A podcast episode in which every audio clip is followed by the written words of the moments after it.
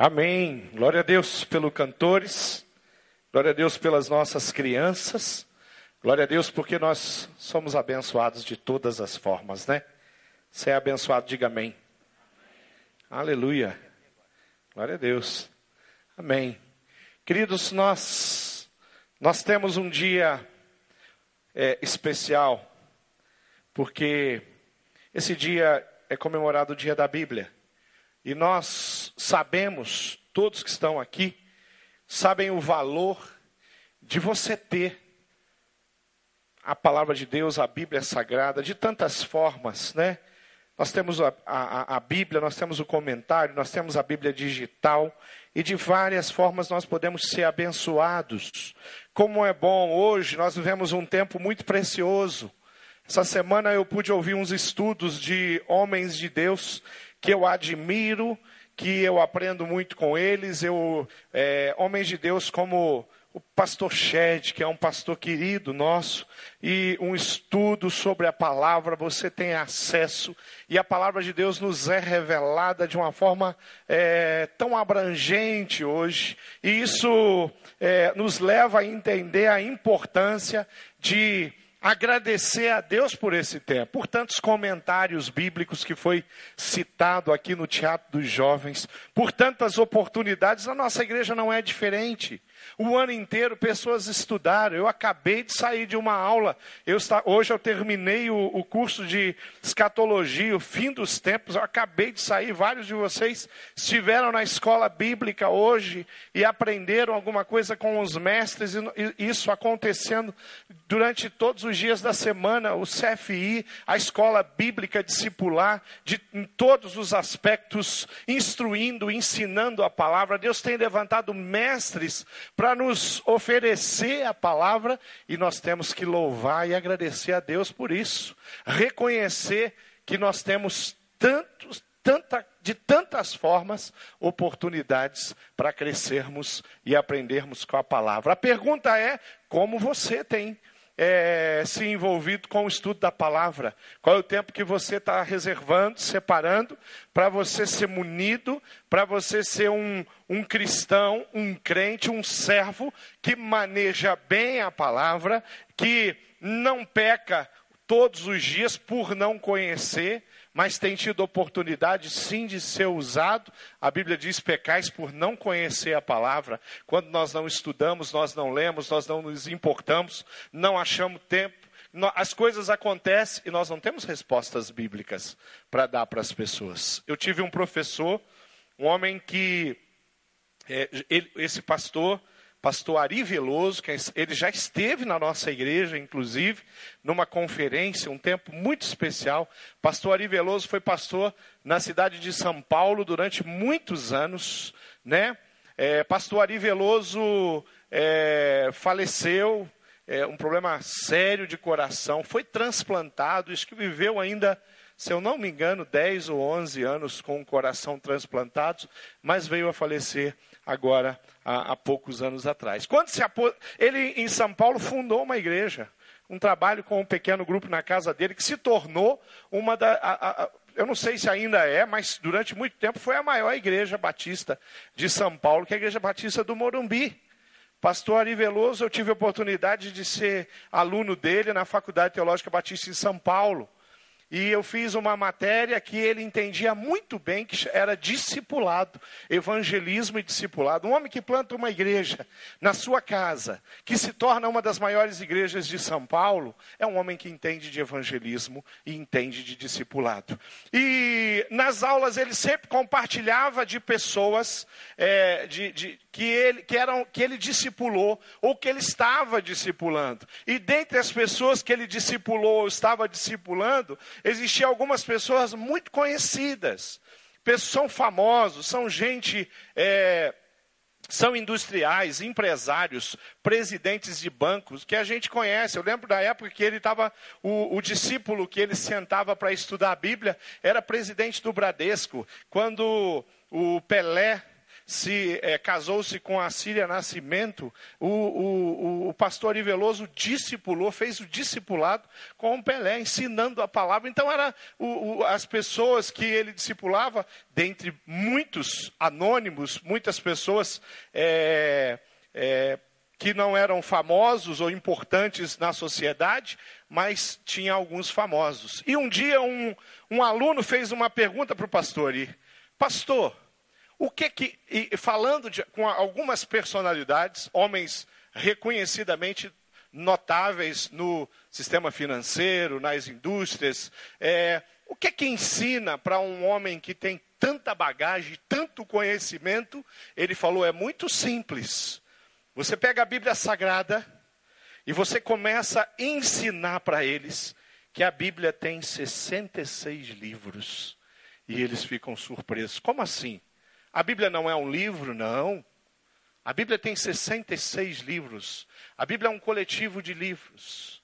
A Bíblia é dividida em dois, dois mandamentos, ou o, o primeiro mandamento e o segundo mandamento.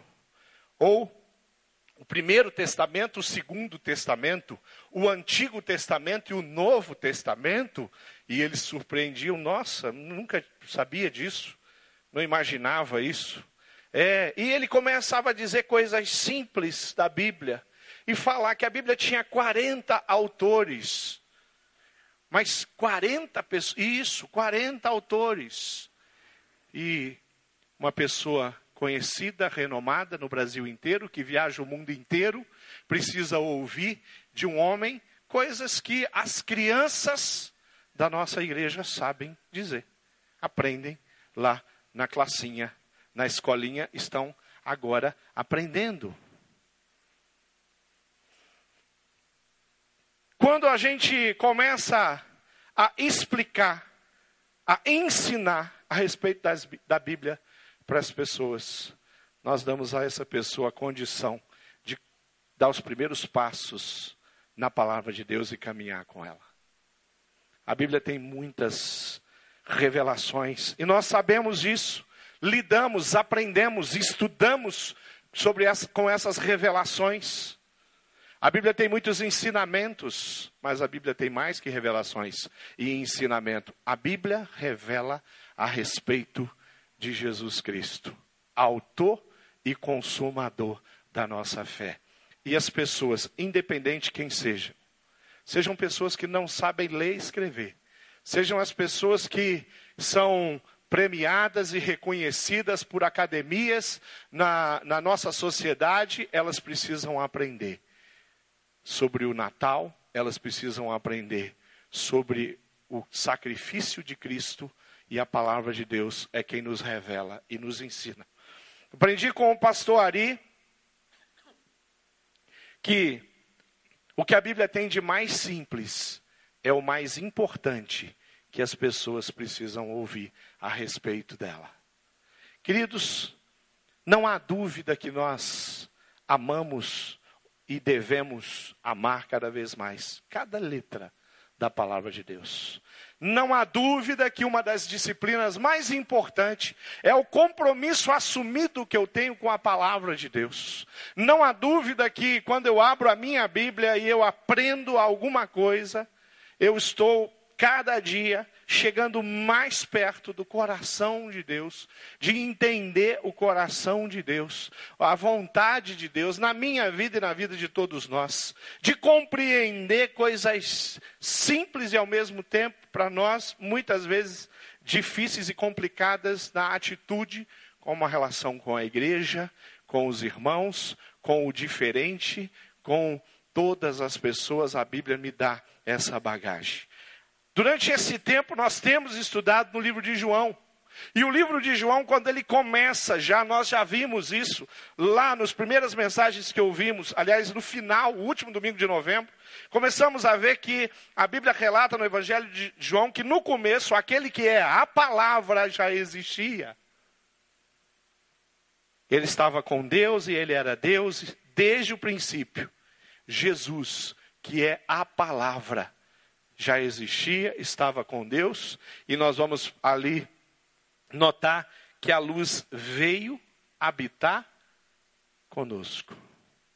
Já ouvimos isso cantado pelo Cantores da Paz a respeito disso, dessa desse que vem, que nós podemos adorar, devemos adorar, porque ele veio habitar conosco. O livro de João vem trazer esses ensinamentos. João 1, no versículo 29, que é o texto da palavra que eu quero gastar um pouquinho mais de tempo hoje, diz assim: Você abriu a sua Bíblia?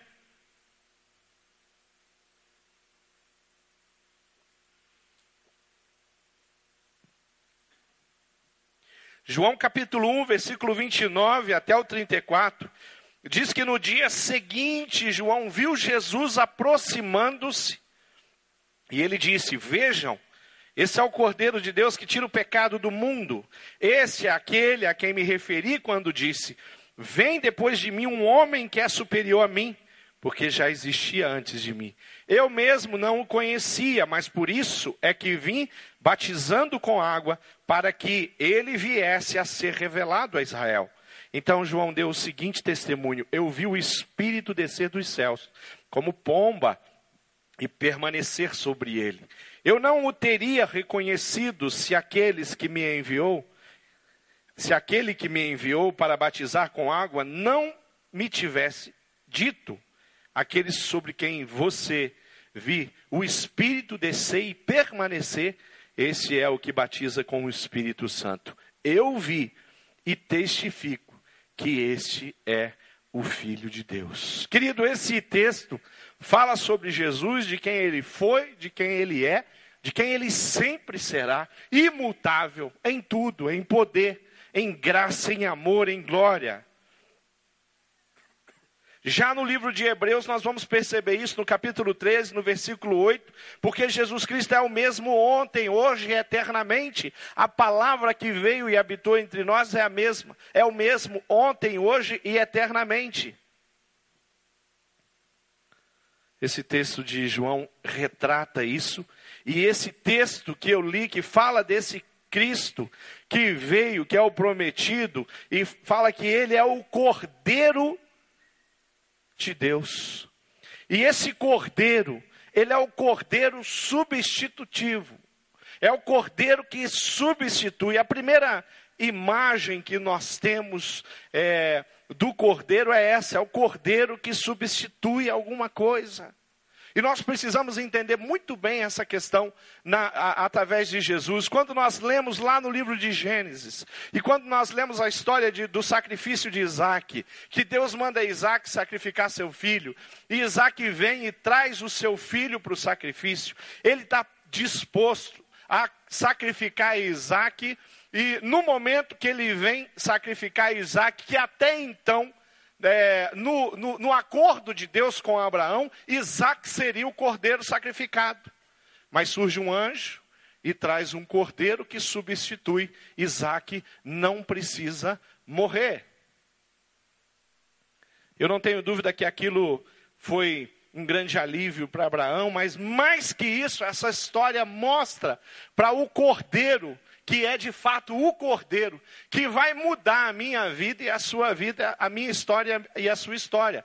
O Cordeiro que é sacrificado e que não aparece um anjo para evitar o sacrifício, que não surge um, um, um grupo de anjos para guerrear e impedir que ele fosse sacrificado. Aliás, durante muitos anos da minha infância, que eu assistia os filmes na igreja ou em casa, naquela época não tinha é, não tinha, eu nem lembro mais fita, é fita o que, meu irmão? Cassete. Vídeo, até o nome a gente esquece. Não tinha vídeo cassete para a gente poder assistir. Não, então você, você dependia é, da, da, emissora, as poucas que tinha aberta, né? A, a, a, Bandeirante eu acho que já existia, a Globo na minha infância, a Manchete também existia, né? E aí, Eu não sei quem é quem hoje, né? Mas é, durante aqueles períodos de Natal ou de Páscoa, nós assistíamos o, os filmes. E na época de Páscoa, quando Jesus estava sendo preso, e eu, criança, me lembro muito bem disso, que eu torcia para acontecer alguma coisa, para que ele não fosse morto. Eu não queria que Jesus fosse morto, porque eu amava e gostava demais de Jesus. E eu achava aquilo muito, era muito complicado aquilo que fazia com Jesus no filme. Mas nesse filme não aparece o anjo. E Jesus não é impedido de morrer. Pelo contrário, Jesus é sacrificado porque ele é o cordeiro que foi imolado para que o sangue dele pudesse é, lavar o, o, o, nosso pecado. Ele levou sobre ele os nossos pecados, diz a palavra de Deus. No, nessa história, nós vamos ver ali em Gênesis 22, 8, respondeu a Abraão que Deus proverá para si, meu filho, o cordeiro para o holocausto. E eles seguiram ambos. Hoje, conversando com os alunos na aula de escatologia, eu falei que Isaac fez uma pergunta e que só foi respondida por João. Isaac faz uma pergunta: Pai, aonde está o cordeiro? Cadê o cordeiro? Nós temos tudo aqui. Nós temos a lenha, nós temos o fogo, mas nós não temos um cordeiro. Ah, Isaac entendia muito bem do sacrifício. Ele sabia como acontecia, porque aquilo ali era uma coisa recorrente na vida do seu pai e na vida de outras pessoas. É, fazer uma fogueira e levar um cordeiro e, e sangrar o cordeiro, assar aquele cordeiro. Agora tem a, a fogueira, tem a lenha, mas não tem o cordeiro. Isaac faz uma pergunta: cadê o cordeiro? E durante muitos anos, essa pergunta ela fica vigente, porque o cordeiro estava sendo esperado. Mas quando nós lemos ali João Batista falando nesse texto que eu li, ele fala: Eis o Cordeiro de Deus que tira o pecado do mundo. O Cordeiro está aí. O Cordeiro chegou. Ele está dizendo também, nas entrelinhas, que eles vão, Jesus vai tentá-los a, a, entender de fato o, a, a, a, vinda dele, a significância da vinda dele, é que aquele cordeiro uma hora seria imolado. Talvez não fosse essa a, a, o coração dos discípulos. Eu acho que o coração dos discípulos era parecido com o meu coração, criança, assistindo filme, aonde Jesus era preso aonde ele era levado, aonde eles chicoteavam Jesus. Talvez os discípulos, muito mais maduros do que uma criança, eles, eles tinham uma, uma proposta diferente para Jesus, mas a proposta não podia ser mudada e a profecia não tinha como ser mudada, porque se a profecia fosse mudada, nós não teríamos alcançado a salvação, porque quem pagou o preço e quem morreu na cruz foi Jesus, aquele que veio habitar entre nós. O Cordeiro substituto. O que o Cordeiro nos traz é a separação. Nós vamos ver lá no livro de Êxodo, no capítulo 12, você tem o capítulo inteiro, é um capítulo grande, que vai trazer um pouco da história e vai explicar um pouco a, a razão, a, a motivação do cordeiro, e ali Deus vai estabelecer alguma coisa, como nós conhecemos como passache ou abá, que é a passagem de Deus. O, o capítulo 12, um trecho que eu vou ler para vocês, diz assim: Disse o Senhor a Moisés e Arão na terra do Egito: Este mês vos será o principal dos meses, será o primeiro mês do ano. Falai a toda a congregação de Israel, dizendo: Aos dez deste mês, cada um tomará para si um cordeiro, segundo a casa dos, dos, dos pais um cordeiro para cada família. E eles, é, Deus estava estabelecendo uma, um, um evento, Ele estava a, estabelecendo um, algo que ia acontecer anualmente, que seria recorrente, que tinha a ver com uma lembrança, que tinha a ver com a lembrança de uma libertação, que era a libertação do Egito, dos 400 anos de, de escravidão daquele povo, e ali começou a se celebrar o que a gente conhece hoje como Páscoa. O cordeiro que Deus estava é, pedindo era para que eles matassem, cada família fazia o seu sacrifício, para lembrar que eles foram livres, libertos. O Senhor atendeu e tirou daquela situação de escravidão.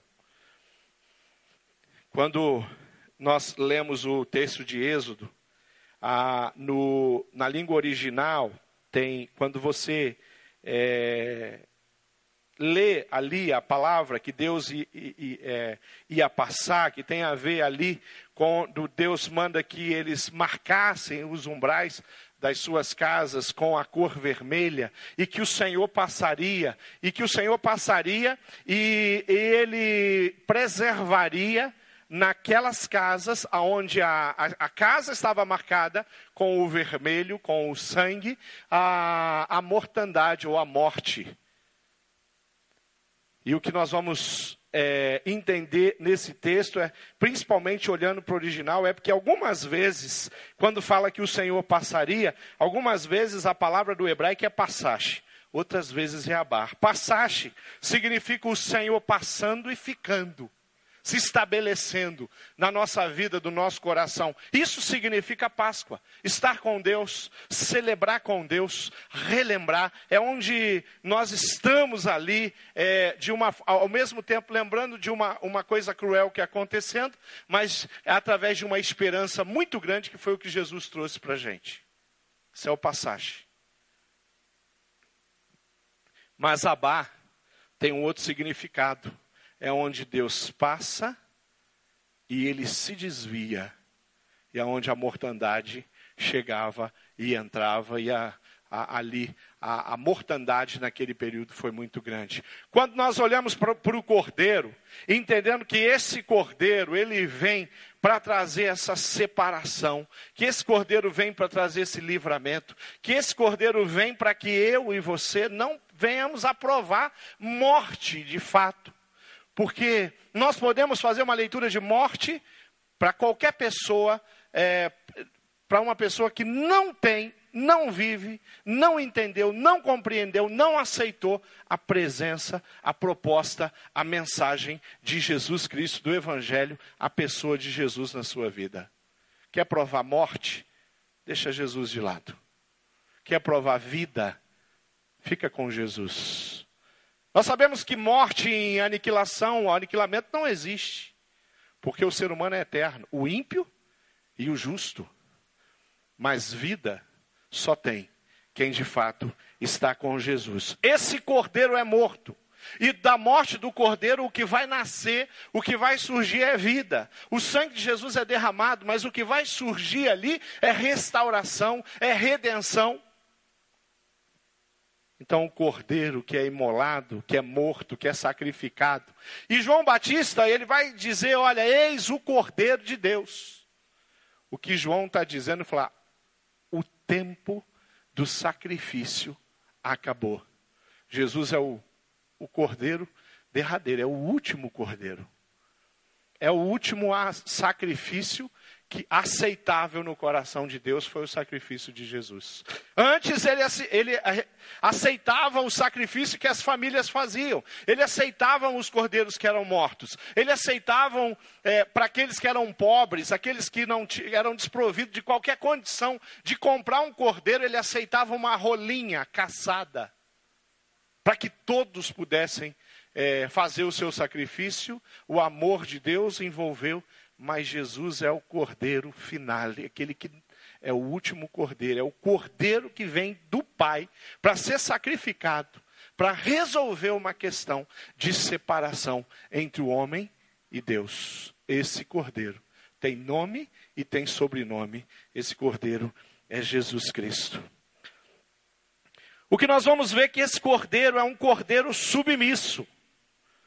Lá em Isaías 53, 7 diz: Ele foi oprimido e humilhado, mas não abriu a boca, como cordeiro foi levado ao matadouro, e como ovelha muda perante os seus tosquiadores, ele não abriu a boca para se defender, porque ele sabia que era necessário aquele sacrifício. Jesus se submeteu àquele sacrifício pela minha vida e pelo, pela sua vida o, o, o, o, cordeiro aqui em questão é justamente o cordeiro do sacrifício. Assim como lá, na, lá no Gênesis, o, o anjo vem e providencia um cordeiro para o sacrifício. Aqui quem está providenciando o cordeiro é o pai, que está entregando o cordeiro para ser morto. Assim como lá no Gênesis, o pai vem para oferecer o filho, mas aquele pai não precisa sacrificar o seu filho. Aqui com Jesus, o pai vem e oferece o seu único filho, mas ele não impede impede ou evita que o seu filho seja imolado, morto, sacrificado cruelmente,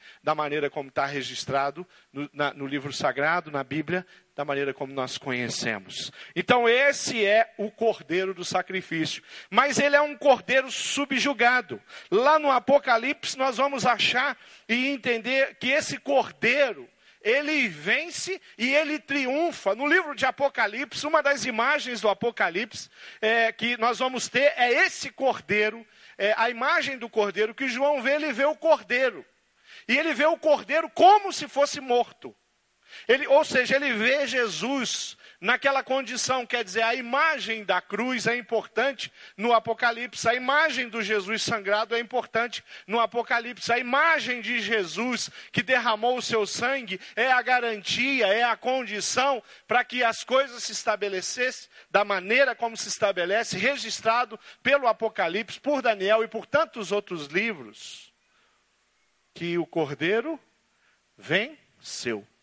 E porque o Cordeiro venceu, hoje nós podemos experimentar liberdade em Cristo Jesus. Eu quero ler pelo menos dois textos de Apocalipse. Apocalipse 5:8, que diz: "E quando tomou o livro, os quatro seres viventes e os vinte e quatro anciãos prostraram-se diante do Cordeiro, tendo cada um deles uma harpa e taças de ouro cheias de incenso, que são as orações dos santos." Apocalipse 5,12, proclamando em grande voz: Digno é o cordeiro que foi morto de receber o poder e riqueza e sabedoria e força e honra e glória e louvor. Tem esse texto? Vamos ler esse texto todos juntos? Proclamando em grande voz: Digno é o cordeiro que foi morto de receber o poder e riqueza e sabedoria, e força, e honra, e glória, e louvor. Então, quando você lê no livro de João, no primeiro capítulo de João, a figura do cordeiro, você pode ter certeza absoluta que está falando do precioso cordeiro de Deus que mudou a minha história. Quando eu estou vivendo no pecado, quando a minha vida não faz sentido algum, eu estou longe de Deus. Quando eu estou totalmente é, dominado por uma vida que não faz sentido, o que faz sentido para mudar isso é o cordeiro que foi morto, que foi oferecido. O que faz sentido aí é o sacrifício de Jesus, que dá a condição para que eu possa sair daquela vida medíocre no pecado e experimentar uma vida eterna na presença de Deus. Quando João aponta para Jesus como Cordeiro de Deus, ele está dizendo para nós que Jesus morreu por você. O que João está dizendo, ele falou: Jesus morreu pela sua vida. O que João está dizendo é que o cordeiro que foi morto cobre a tua vida com o sangue precioso dele. O que João está dizendo é que o, o, o sofrimento leva a, a, a, sua dor, e o sofrimento de Jesus leva a sua dor e o seu pecado sobre ele, para que você possa ser banido, salvo, restaurado. Cordeiro que foi imolado, imola a sua vida no altar de Deus, os seus pecados no altar de Deus. O que João está dizendo é que o Cordeiro triunfa sobre todos os poderes inimigos do universo, são subjugados com o poder do Cordeiro. Querido, a palavra de Deus, ela está aqui para trazer mudança e transformação. Deus não nos revelou a sua palavra para o nosso conhecimento, mas para a nossa transformação. Deus não, não abriu a, a, o seu coração com tantas informações para sanar a sua curiosidade, mas sim para revelar a, o plano redentor deles com, com você, com a sua família, com a sua geração, com os seus descendentes, com a humanidade. Nós temos que olhar para a palavra de Deus e enxergar o que acontece de fato na minha vida. Eu não sei o que o cordeiro tem significado para você. Eu não sei o que o símbolo do cordeiro é, mudou com relação à sua história. Se você colocou a sua vida à disposição de Jesus, é porque o sangue derramado do cordeiro de Deus foi compreendido no seu coração e na sua mente. Você tomou uma decisão muito simples de se entregar de corpo e alma para Jesus e experimentar uma vida ao lado dele. Se você continua vivendo, fugindo, se você continua experimentando ou optando por uma vida de pecado, o que você está fazendo é falar assim: o cordeiro morreu, mas eu não me importo com o cordeiro que morreu. Não faz sentido para mim o cordeiro que morreu. O sacrifício de Jesus não é importante. E eu acho que essa manhã é um dia para você poder parar, olhar para o seu coração e falar: o que, que mudou? Ou o que, que pode mudar agora? Porque o Cordeiro de Deus, que tira o pecado do mundo, foi oferecido pelo Pai. E isso muda o meu coração e a minha história. Vamos ficar de pé. Vamos ficar de pé. Quando nós olhamos para a palavra, nós só entendemos uma coisa. Nós entendemos que Deus amou tanto, mas tanto, mas tanto o mundo. Amou tanto, mas tanto a minha vida, a sua vida, que Ele ofereceu o seu único filho para morrer na cruz, pelo meu e pelo seu pecado. Deus se importou tanto, mas tanto, mas tanto, que tudo que Ele queria é que você vivesse em harmonia plena, perto do coração dele. A Bíblia diz que Deus caminhava com Adão no jardim do Éden. Que eles se encontravam. E a, a imagem lá é sublime do encontro de Adão com Deus. O que Jesus veio fazer aqui é restaurar essa imagem. E falar assim: Deus quer caminhar com você, do teu lado, bem pertinho, todo dia. Mas você precisa entender uma coisa. Você precisa abrir mão e dizer assim: Eu quero que o sangue de Jesus tenha sentido na minha vida. Vamos orar, feche seus olhos. Queria que você fizesse uma oração comigo, muito simples. E nessa oração você vai declarar que Jesus Cristo, que o sangue derramado, que o cordeiro oferecido é para você, faz sentido para você, que é o que você quer na sua vida. Deus amado, nós reconhecemos que somos pecadores Reconhecemos que sem o teu amor nós não chegaríamos a lugar algum. Reconhecemos que se não fosse pela tua graça, pela tua misericórdia, nós estaríamos muito enrolados com o pecado. Estaríamos no estado de condenação, sem qualquer possibilidade de restauração, de perdão. Mas o Senhor morreu naquela cruz e foi pela minha vida. E quando o Senhor morreu naquela cruz, Jesus, abriu-se um, um caminho precioso de oportunidade para entrar na tua presença e viver contigo. Pai, nós nos entregamos de corpo e alma ao Senhor, à tua presença, ao teu amor, e pedimos que o seu sangue venha lavar, restaurar as nossas vidas. Oramos no nome precioso de Jesus Cristo, o Cordeiro de Deus, que tira, tem poder para tirar o pecado de qualquer pessoa que está aqui na minha vida. Em nome de Jesus eu amo. Amém. Querido, você que está aqui, você fez essa oração de entrega. Você fala assim, pastor, eu quero ser lavado pelo sangue de Jesus e é hoje. Eu não vou sair daqui sem que o sangue de Jesus me cubra de cima a embaixo, levanta a sua mão. Fala assim aqui, ó, pastor, é comigo aqui. Já vi lá, vi lá também. É. Amém. Glória a Deus. Levanta a sua mão bem alto para que eu possa ver você aí. Lá atrás, vi você, querido. Vi vocês dois lá também. Deus abençoe vocês. Fala assim: Eu quero Jesus na minha vida. Eu não quero viver mais um dia sem Jesus. Eu quero caminhar com Ele. Eu quero aprender as coisas dele cada dia mais. Eu quero proclamar o reino dele. Eu quero viver com o Senhor. E quero que a salvação venha sobre a minha vida. porque é isso que o Cordeiro proporciona. Levanta a sua mão, fala: É isso que eu quero, eu quero salvação. Vi você, querida, Deus abençoe você. Vi você também, meu irmão. Mas mais alguém? Vi você, jovem. Deus abençoe. Mais alguém que quer decidir, declarar que Jesus Cristo é Senhor e Salvador sobre a sua vida? Levanta a mão. Porque o Senhor Jesus é aquele que tem poder. Vi você. Deus abençoe você, querido. Mais alguém aqui? Levanta a sua mão e fala assim: É isso que eu quero. Eu quero Jesus na minha vida todos os dias. Eu quero declarar com a minha boca, confessar que Jesus Cristo é Senhor absoluto sobre a, o meu coração, sobre a minha vida, sobre a minha história. É assim que eu quero viver. Levanta a mão. Deus abençoe vocês lá. Deus abençoe, querido. Deus abençoe. Glória a Deus, glória a Deus. Querido, nós vamos vir para cá. Você que levantou a mão, vem comigo aqui. Vem para cá. Nós vamos adorar junto. Eu vou orar pela vida de vocês aqui. Vem para cá, todos aqueles que levantaram a mão. Muitas pessoas levantaram a mão. Agora você sai daí, vem aqui.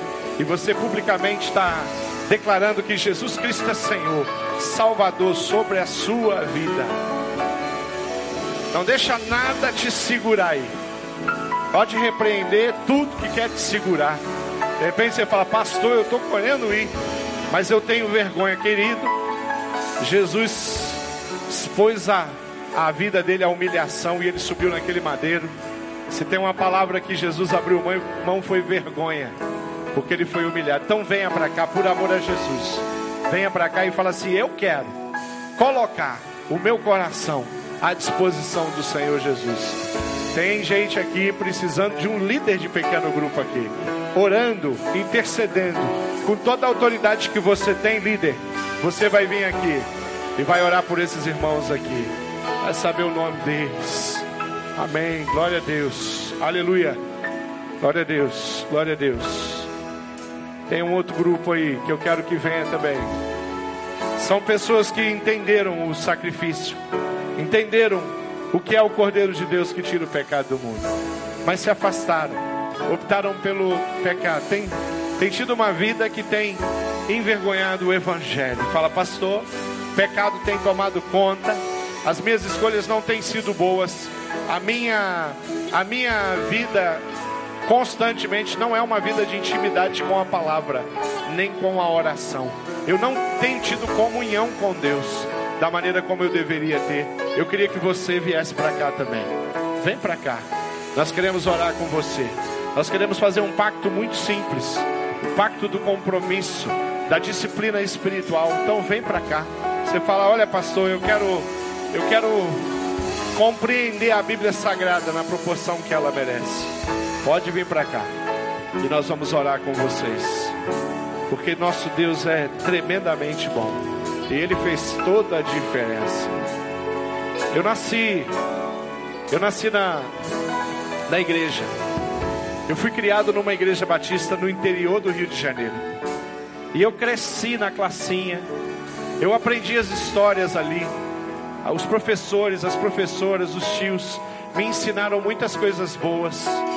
Mas quando eu tinha 15 anos de idade, eu comecei a me influenciar por amigos, por colegas. E eu comecei a sentir o desejo de praticar as coisas que eles praticavam. E eu não sabia o quanto o diabo estava fazendo propostas para mim que era diferente de tudo que eu tinha aprendido.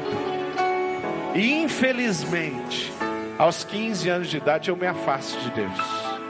E eu vou tentar experimentar as coisas que aquelas pessoas praticavam. Eu vivi cinco anos sem orar, sem ler a Bíblia, sem me importar com essas coisas. Mas com 21 anos de idade, o Senhor me visitou de uma forma extraordinária. E aquele dia, aos 21 anos de idade, eu me arrependi de tudo que eu estava experimentando na minha juventude. E, na, e aos 21 anos de idade eu falei: o que eu quero é Jesus.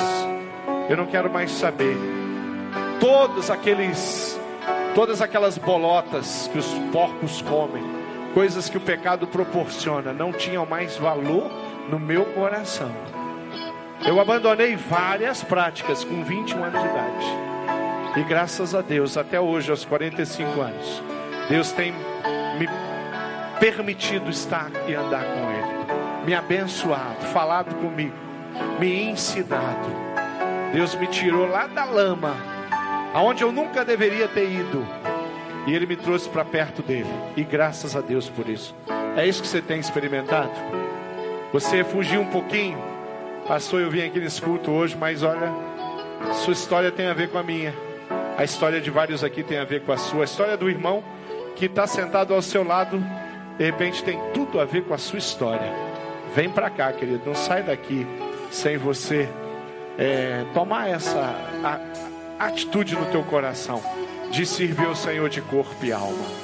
Corpo totalmente decidido. Nunca vou me esquecer daquele dia de restauração. Que dia especial. Nunca vou me esquecer do óculos novo que o Senhor me deu, da visão espiritual que eu recebi.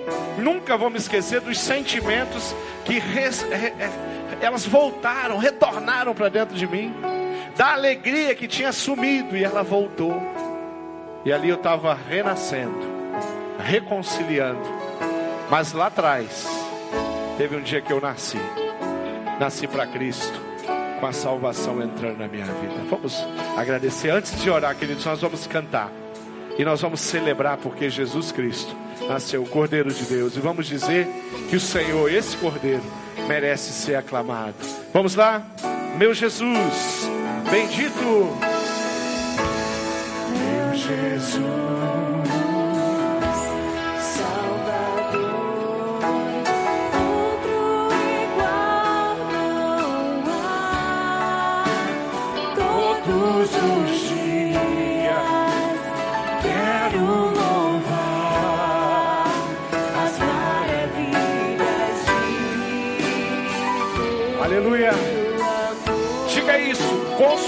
Abrigo, refúgio, consolo,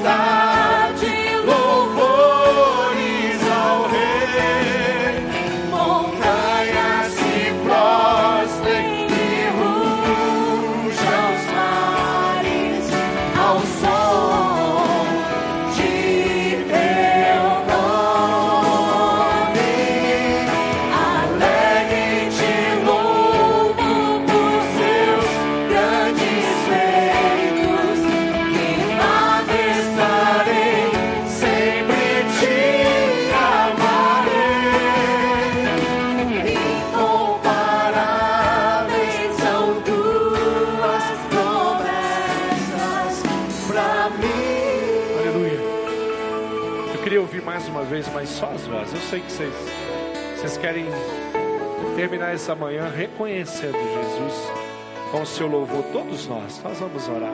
Mas diga assim, sem os instrumentos: Aclame ao Senhor toda a terra e cante. Ô Jesus, poder, majestade, louvores ao Rei.